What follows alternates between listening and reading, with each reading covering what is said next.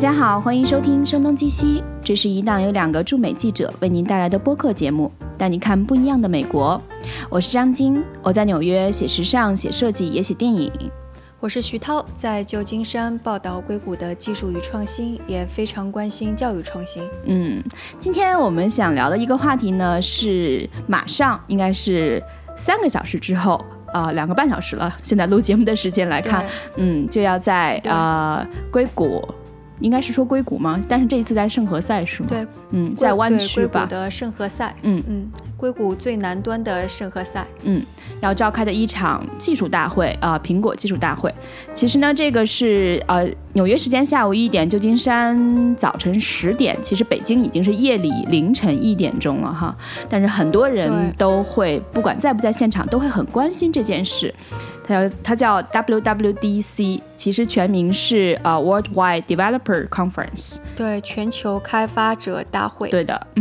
徐涛其实他一直长期报道科技了，所以他关心 WWDC 是理所当然了。但是我们俩关心这件事呢，其实还有点不一样，对吧？对，其实应该是你来讲才对。我记得前几天你给我发了一条微信，嗯，呃，不是一条新闻，是说这一次 WWDC 苹果会在现场有专门给录制播客的 podcaster 们一些在呃在现场的这样的一些 studio，嗯，意思就是录音室吧，嗯，然后所以它不但是说你可以预约一个小时的时间在里边录制播客，而且还会有苹果的人来给手把手的帮你把这些什么剪辑好啊，音调好，然后发给你，并且还发出来，嗯，所以这真的是一个特别难能可贵的机会。我如果我在现场的话，我肯定就会去。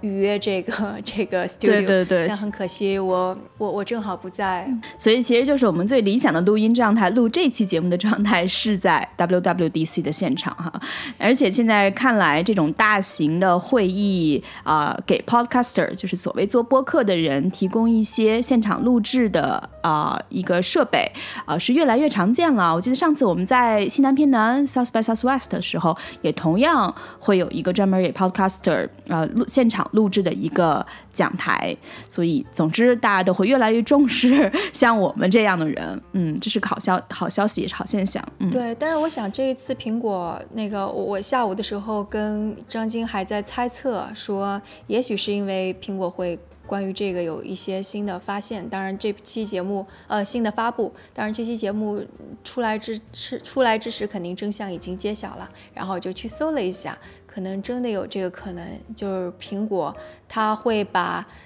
对，它会把那个 Podcast 这个频道单独的从 iTunes 里边拿出来，成为一个单独的品牌。所以如果这个成为成真的话，那可能对于播客制作者而言是一个非常大的消息。我想也会影响到中国吧。对，其实像播客，它在呃，比如说相对视频这个行业来说，视频这个行业现在已经是打得火热了啊。从美国，你无论是 Netflix 还是说呃苹果，它自己其实也有在投拍一些电影，然后它在呃视频上的动作也比较大，更不用说像亚马逊这样的公司，今年的电影都拿了奥斯卡。但是音频这一块，其实苹果。长期以来并没有特别的去发力，那我们就是很期待它能有一些支持，像 Podcaster 这样的，不管从软件和硬件方面吧，都有很多的一些比较友好的支持。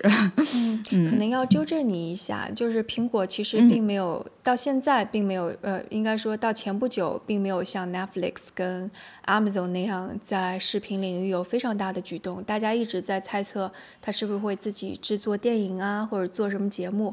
但是到最近，他才开始有一部新的真人秀节目。但这次这个真人秀节目叫做《应用星球》，可能是他投入的精力还有推广还有。特别想要竭力去打造的这么样一个节目，并且会在 Apple Music 就有，如果你有 Apple Music 的账号的话，就可以直接去看它。嗯，好，那我们就说回来这个 WWDC 啊，它本来其实是一个很科技业内的一个事情，是开发者所谓的开发者，就是围绕苹果的这个生态系统去呃开发一些应用，然后去做一些科技产品的一群人哈，基本上都是和技术相关的人了。但是其实现在这个事儿，为什么普通人越来越关心呢？我们这也是我们今天想聊的一个主题啊。但是我第一个问题，其实很多人也曾经问过我，但是我没有办法很好的回答他，就是苹果它一年到底要开几次发布会？嗯嗯，如果是那个次数多的话，一般是三次。它春季的时候会有一个硬件发布会，像那个 Apple Watch。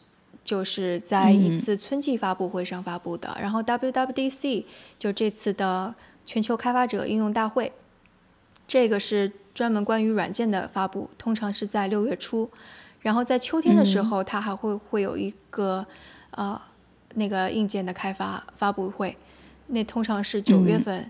哦对，呃通常有时候还会是十次呃四次，就是在十月份的时候，它还会发布一个，它有时候会把那个嗯。iPad、Pad 跟那个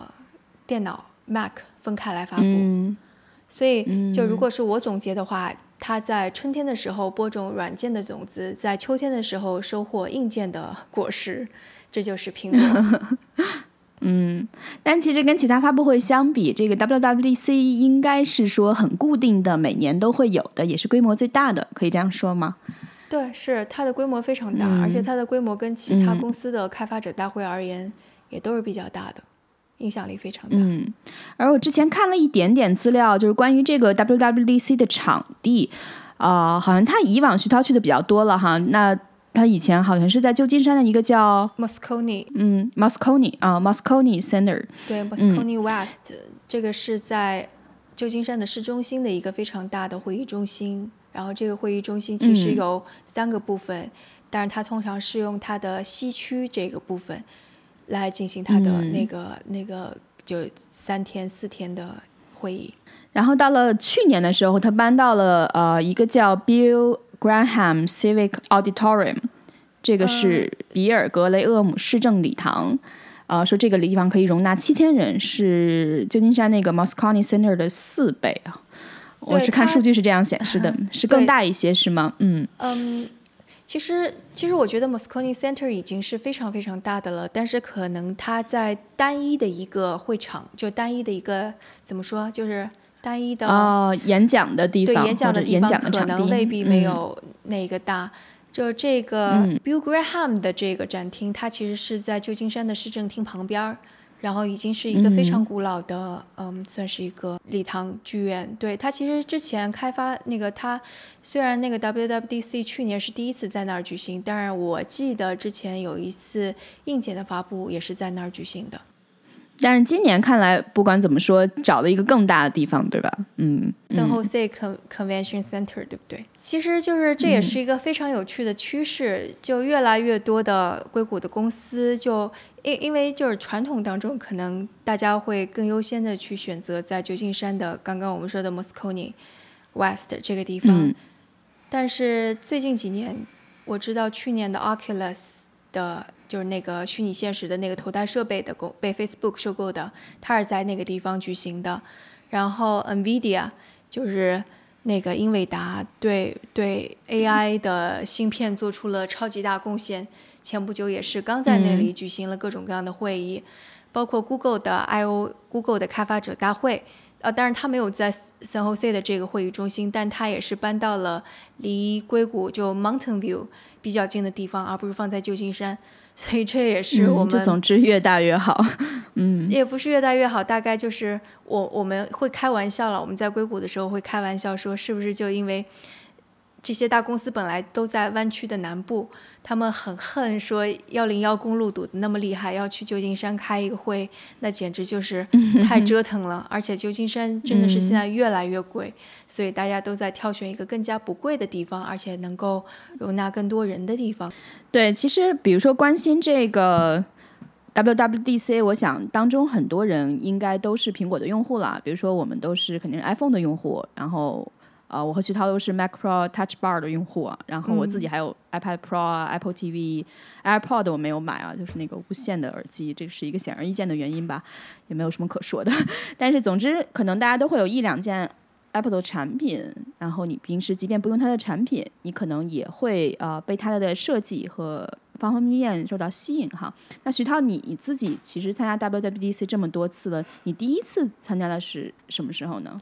我第一次是在二零对二零一一年的时候，然后那一年的 W WDC 是非常有特殊意义的，因为那是乔布斯最后一次出现在 WWDC 上，所以离现在已经六年。六年，嗯，对，是，嗯，所以就当时，当时，当时我我记得，因为我没有拿到媒体票，我用的是开发者的票，所以早晨非常早，三点四点的时候就爬起来，而且我住的酒店离 WWDC 的那个 Moscone Center 非常的近。早上三点钟，我觉得我一定是最早，也不是最早，就是比较早到的。但是当我到达会场的时候，我就发现已经有非常长长的队伍了。Moscone 的那个 center 它非常非常的大嘛，所以当时的排队已经从一个呃，比方说我们说是那是从南南门已经排到了北门，又绕了一个圈，就已经排了那么长。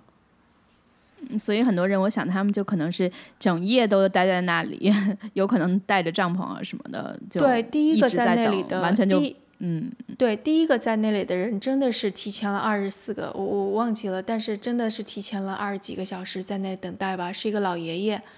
他是说我我现在记得不太清楚了，但是他几乎是每年都会非常早的来排队吧，对，所以那一次对你来讲是第一次，我想。第一次参加什么活动都会那种感受是很不一样的，就受到了冲击，而且又是这么特别的一次，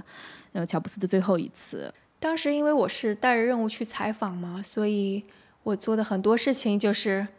也不是就是当时当然我也很兴奋了，就喝了一杯咖啡之后就不断的跟别人去聊天，所以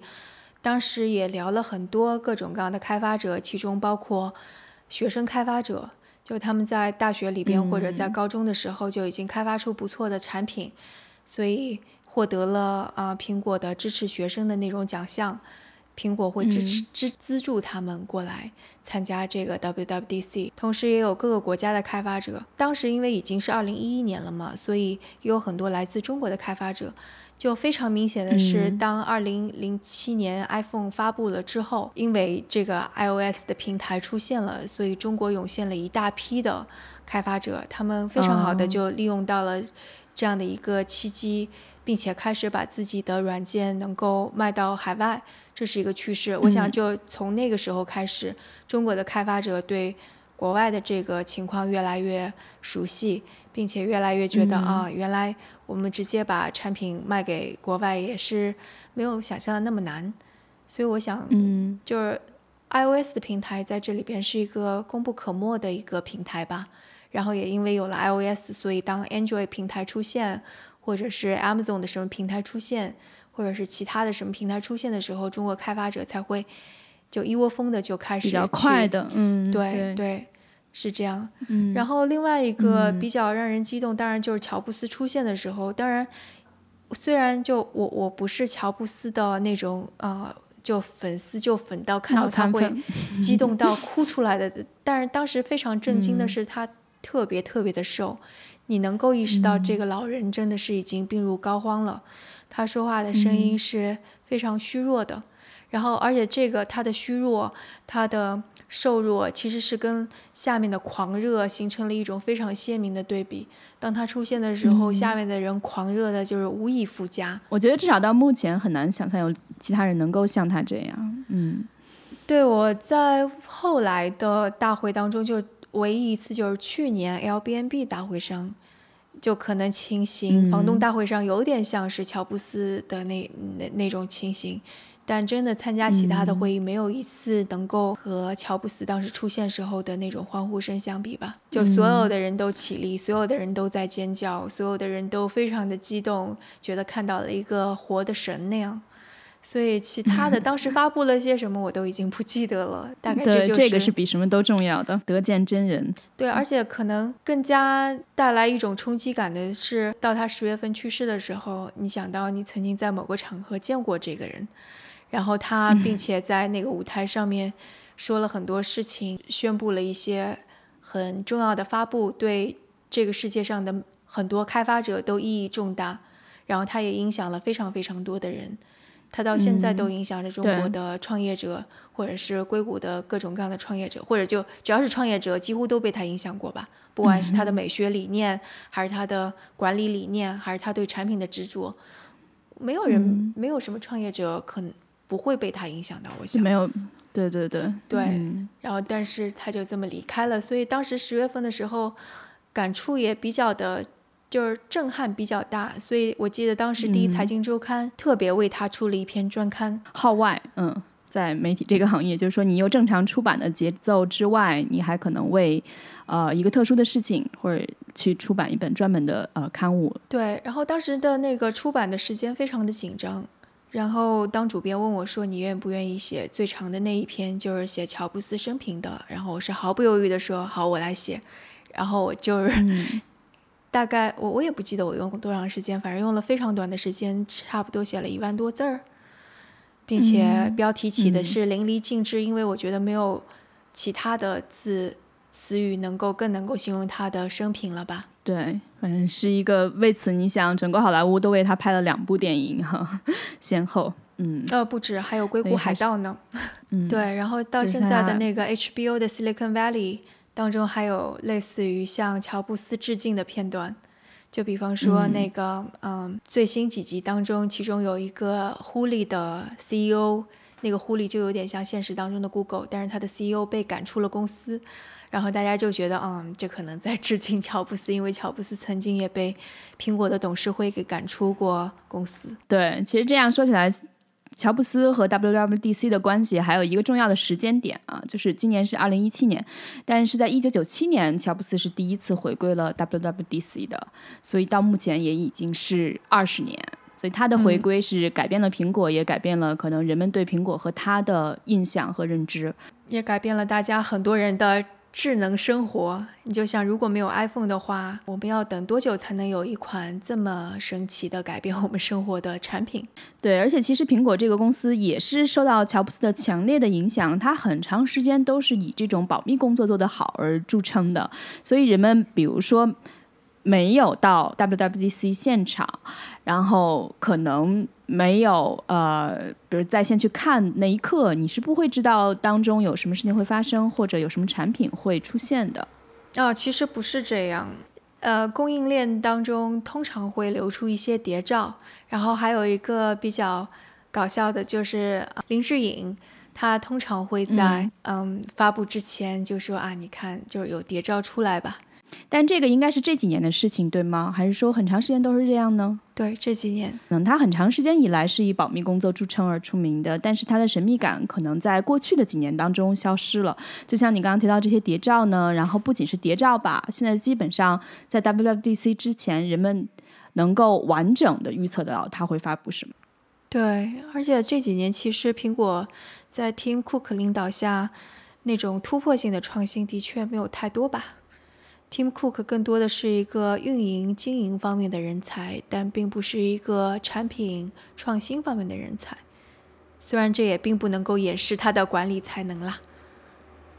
就我依然觉得他是一个很优秀的 CEO。而且其实苹果再怎么样，它跟其他的科技公司相比，它在设计和美学方面确实还是有很多的突破的。我想可能这个对大家来讲也不是什么呃新闻了。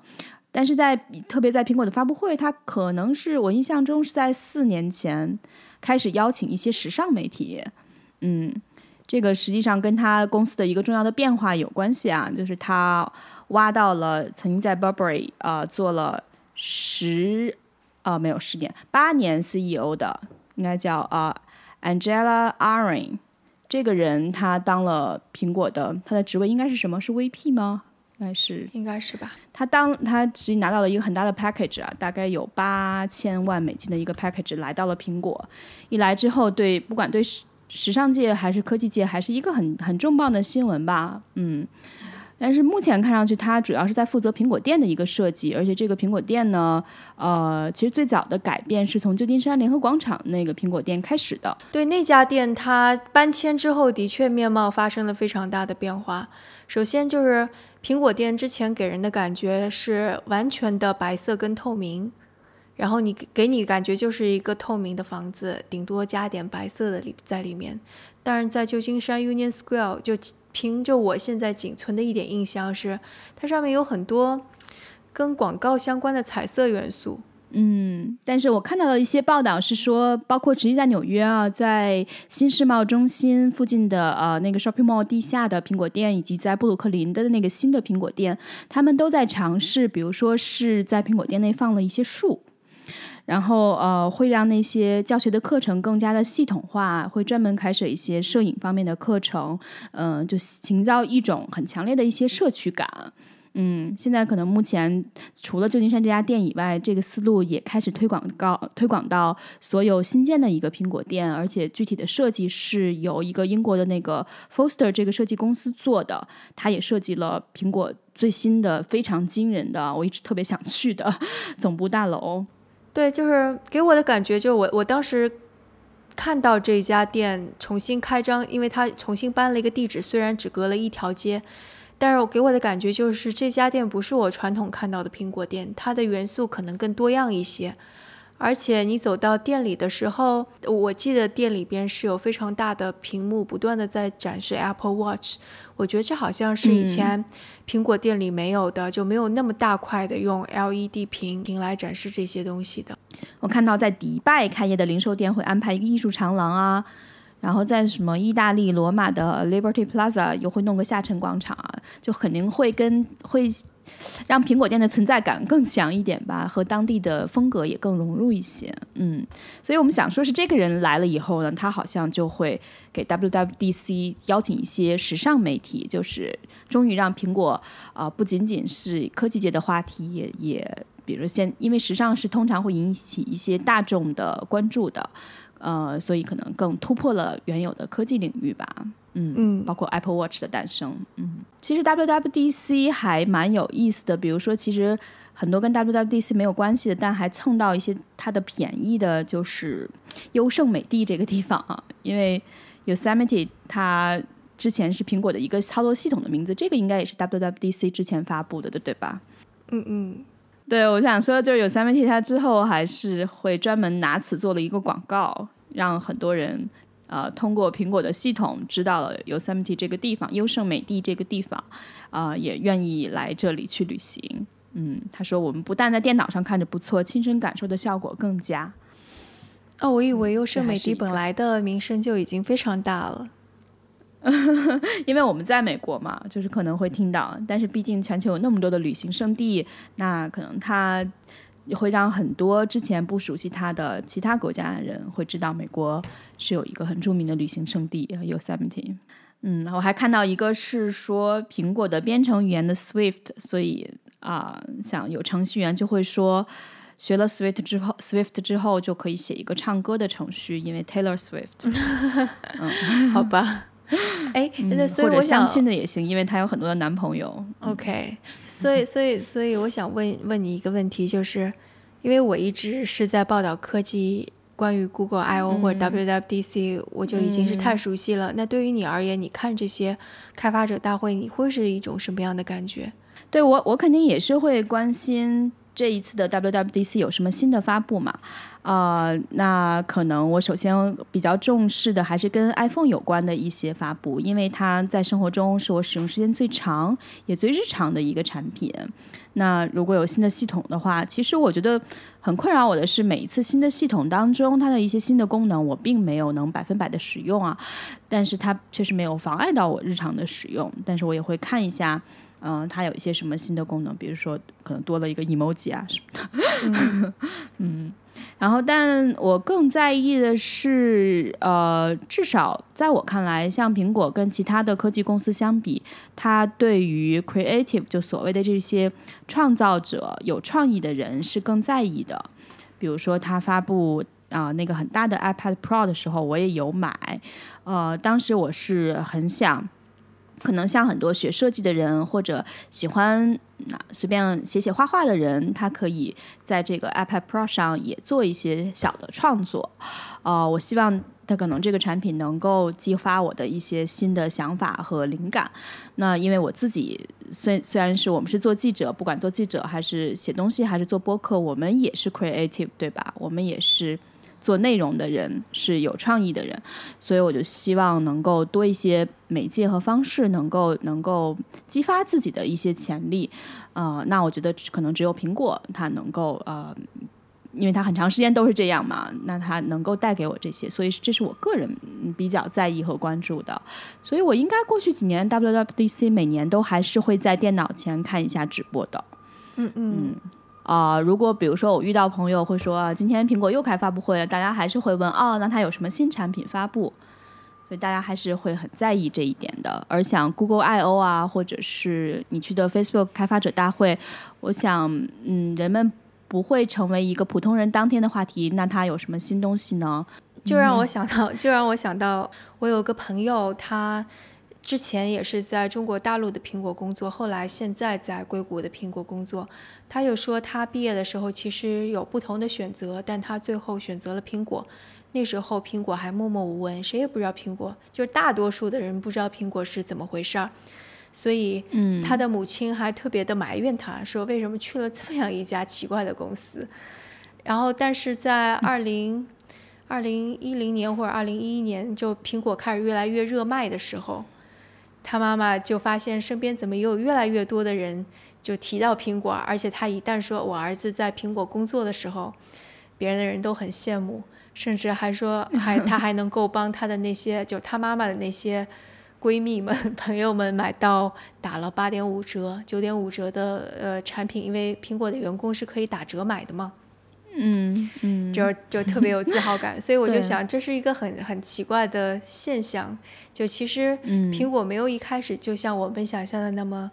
大众，它其实是最近几年，特别是伴随着 Tim Cook 的政策，就是 Tim 就呃对这点要说，就乔布斯以前是。不愿意直接把店，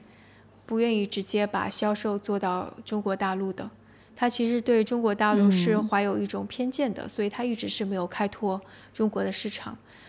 中国市场的开拓是在 Tim Cook，就是这个乔布斯的接班人，现在的 CEO 上任之后，他来开拓的这个市场。对，而且去了中中国好多好多次，非常非常多次，因为他，我觉得这就是跟他是一个，因为他是一个做。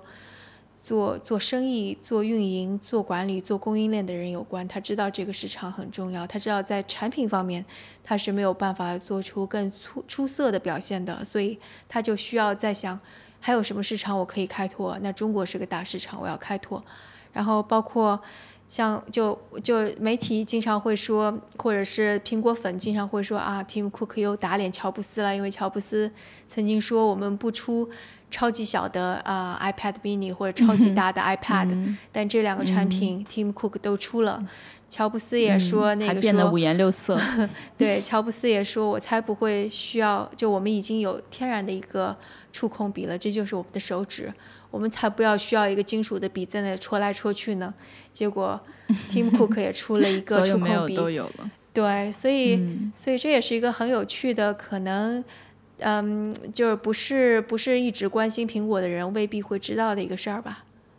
嗯，对，其实我好像之前有看过 Fast Company 快公司也写过一篇文章，是总结二零一六年 WWDC，题目就叫呃 Tim Cook 的时代或者时刻吧，终于来临了。当然，随着乔布斯的离世，他之前是呃。也在乔活在乔布斯的阴影之下吧，因为你前面有那么高的一座山挡着你啊，也不能叫挡着你吧，也可你可以踩在巨人的肩膀之上，但是毕竟它的烙印跟苹果太深了吧，嗯，但是实际实际上这几年人们能看到的苹果公司，能看到的 WWDC，我想更多就是你所描述的这个 Tim Cook 他带领下的一个苹果公司了。对，然后你去看苹果的股价，其实也是特别有意思的。就是当乔布斯去世，Tim Cook 继任，如果我没记错的话，哈，我记性实在太差了。就是他继任之后，苹果的股票其实一直是比较颓废、颓丧的一种趋势，就一直没怎么起来。但是 Tim Cook 恰恰就是把销量跟利润收入。就不断的在在在在提升，所以你就能看到他继任 CEO 之后的几年，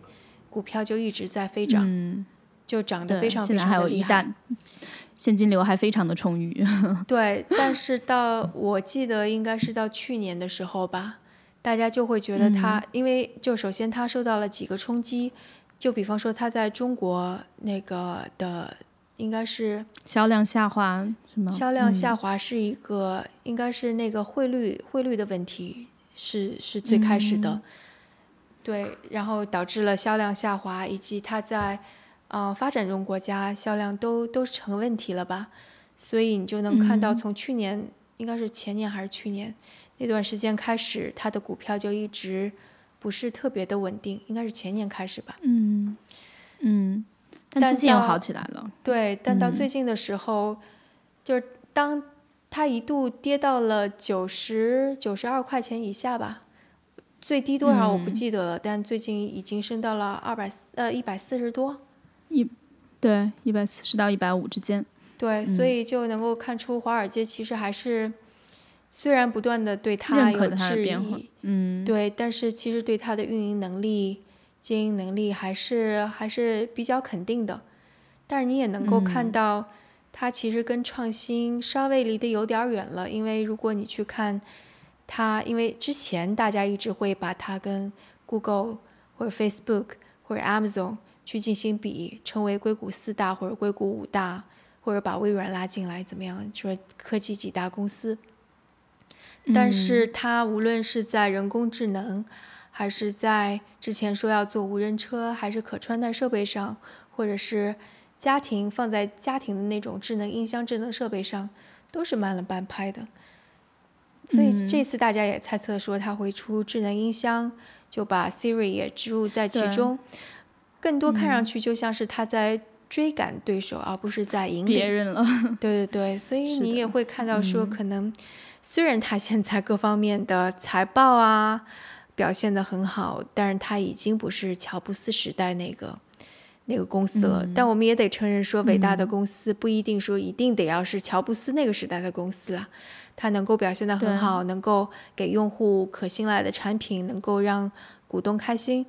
这也是另外一种好的方式吧。而且，其实我看到就是说，苹果可能推出的这个 Siri Speaker，就 Siri 的音箱，呃，它虽然是在呃，你说。大的模式上是在追赶别人啊，因为同样是人工智能，然后但是他自己可能做这件事情跟别人来讲也有一些优势，因为他的呃音响和音频技术通常是比其他是要好的。比如比如说用 iPhone 的人，如果你呃像我们做记者经常录音的话，你会知道它的录音效果其实是非常强大的，不比很多的专业录音笔是要差的，因为它对人声有一些背后的一些优化。我听一个朋友是这样跟我讲，他还收购了那个那个那个耳机公司。啊，Beats 对吗？对，他收购了 Beats。对，所以其实如果大家很真正做懂音乐的人、爱音乐的人，在意 speaker 的音质的话，那我想可能苹果的这个智能音箱还是很值得去期待的。嗯，而且它可能之前我看他还考虑过一种根据检测室内环境自动调节声音的技术。呃，这一点呢，可能目前我我就我的一点了解来讲。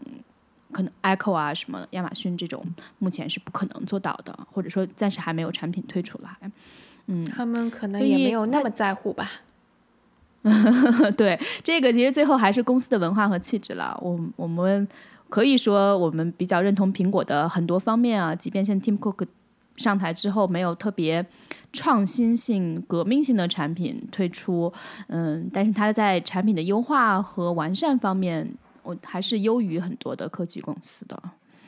嗯，反正至少我个人是挺期待的。但也不 知道，就像我们也经常吐槽说，新的带带 Touch Bar 的那个啊 MacBook Pro 也出现了很多的 硬件设施的方面的问题，包括它现在不管是 USB C 的接口还是什么的，其实对用户并没有那么友好。嗯，所以这个也是。对，所以就其实苹果还是努力去克服它这些。对，苹果还是挺让我们又爱又恨的吧？嗯，对，真的是又爱又恨。嗯，那你觉得这一次的呃，除了这个 Siri Speaker，还有什么特别有趣的可以期待的吗？嗯，就是作为嗯，因为我在这个科技记者一直在报道 AI 领域的芯片方面的竞争，在。之前的五月份、四月份，可能这个行业的人会知道说，英伟达、Google 都在出非常希望性能非常好的人工智能芯片，所以也有可能是不是苹果在这方面也会有一些动静？那这是一个猜测。然后一些猜测已经反正已经证明了，就比方说 iPhone 上面会有这个夜间模式。Dark mode，那这个肯定是已经是确认了的。然后它的 iOS 系统肯定会有更新，那这也是确定了的。它的拍照的功能肯定也会更好，这个也是可以确定了的。对，嗯，我看到好像比如说更跟我们普通人相关的一些东西，呃，是说像 FaceTime 现在是一对一的视频通视频通话嘛？那如果 iOS 呃十一更新之后，可能会支持五个人同时在线。我想这个对于那种小规模的小规模的会议啊什么的，还是嗯挺有帮助的吧。另外就是它的那个 Apple Pay，其实我当然在中国这个是已经被很多人吐槽了，没有什么人用 Apple Pay。但是在美国，嗯，反正我周围的人用的也不是很多了。但是它会增加个人对个人的转账功能。哎，我 whatever，反正我们用微信已经用的都很很熟悉这一套了。但但是美国人他不怎么用这种。对，依然是在追赶其他的对手吧。你就可以看说那种多人视频的，那不就是 QQ 吗？或者 Skype 吗？对不对？所以它也是在追赶。还有 Google Hangouts，其实也有这些功能。那那个支付，其实其他的微信、支付宝也都有这些功能，只是在美国没有那么的。哦，对，Facebook 跟 Messenger 也有这个一对一的支付呀。是，这个也是在微信之后了，嗯，所以这个需求应该是有的，但是我们日常中可能现在，呃，反正用 Square 的 Cash 对吗？还有啊，Venmo，嗯，对，嗯，对，所以其实那个另外一个可能业内人士讨论的会比较多的，就是说，即使是在手机硬件制造方面，中国的厂商也在就很多方面已经做的比苹果更加好了吧？就比方说，大家会去讨论说，华为的摄像头呀。还有那个，甚至是那那叫什么魅族，或者是那叫什么 vivo，它的摄像头功能啊，还有呃背面的解锁功能，在手在手机的背面的解锁功能，其实所以就在硬件方面，可能也许中国的厂商的确正在赶超西方的这些厂商吧，在进行更多的微创新。反正总之他们。对对对，思路上更灵活吧，他们可能会更多的从中国用户的一些本土需求，然后做出很灵活的一些变化吧。对，嗯，可能苹果有时候就会考虑的。会比较多一点，整个生态系统啊，或者一些各个国家不同的人需求，因为某种意义上，苹果还是一个真正意义上的国际化公司嘛。那跟中国的很多公司相比，所以我想它在产品的设计和规划上，可能需要考虑的因素也比较多吧。反正总之听得我像在辩护一样。不，但是我我觉得的确有一点我会更加信任苹果，就是它在啊用户隐私方面做出的努力。这个是的。对，我觉得，我我觉得就是如果你是非常非常。考虑隐私这个问题，你不想让自己的照片、自己的信息流流失到外面去，那我觉得苹果是可以信赖的。而且这一点我非常非常的坚定的信任，他是说到做到的，而不像很多公司可能说一套 做一套。对，嗯，所以我觉得那个等到听众听到这一期节目的时候，就可以尽管嘲笑我们了，因为我们是在发布会之前什么都不知道。对对对，说哎，怎么这个你也不知道，那个你也不知道。嗯，好，欢迎大家写邮件给我们，呃，etwstudio at gmail dot com，也可以在微信公众号上留言给我们，同样是 etwstudio。在新浪微博上，我们是声东击西 etw，也欢迎大家在 iTunes 的 Podcast 当中给我们写评论，你们呃给我们一些评价，让我们更好的知道你们的想法和声音。谢谢大家收听，我们下期节目再见，再见。